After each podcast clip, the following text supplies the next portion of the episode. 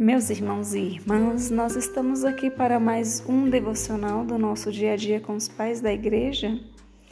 E hoje, 19 de abril, o nosso título é Unicamente por Fé. E como, meus irmãos, o Senhor tem falado sobre fé nos nossos dias. Glória a Deus. É necessário perseverar na fé. O pai da igreja que desenvolveu este devocional foi Gregório de Nissa, com fundamento em Hebreus capítulo 11, versículo 1, que diz: Ora, a fé é a certeza das coisas que se esperam e a convicção de fatos que não veem. Leiamos.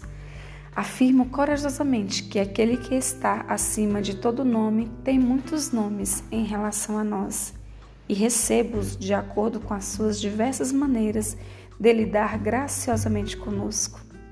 Ele é chamado luz quando dispersa a escuridão da ignorância. Ele é a vida quando nos dá a bênção da vida eterna.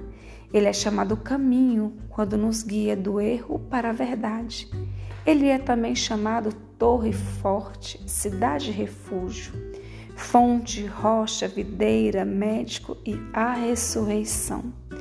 Todos esses termos se referem às diversas bênçãos justas que ele nos concedeu. Aqueles, porém, que visam coisas que excedem o entendimento humano, que veem o incompreensível, mas ignoram o que é compreensível, usam tais títulos para explicar Deus. Eles não apenas têm certeza de que o veem, mas também mensuram aquele a quem ninguém viu ou é capaz de ver. E parece apropriado alertar os jovens arqueiros para não atirarem em um alvo impossível enquanto a fé lhes estiver disponível. Precisamos adverti-los a abandonar os seus esforços inúteis de compreender o incompreensível e não perder as bênçãos disponíveis que são encontradas unicamente por fé.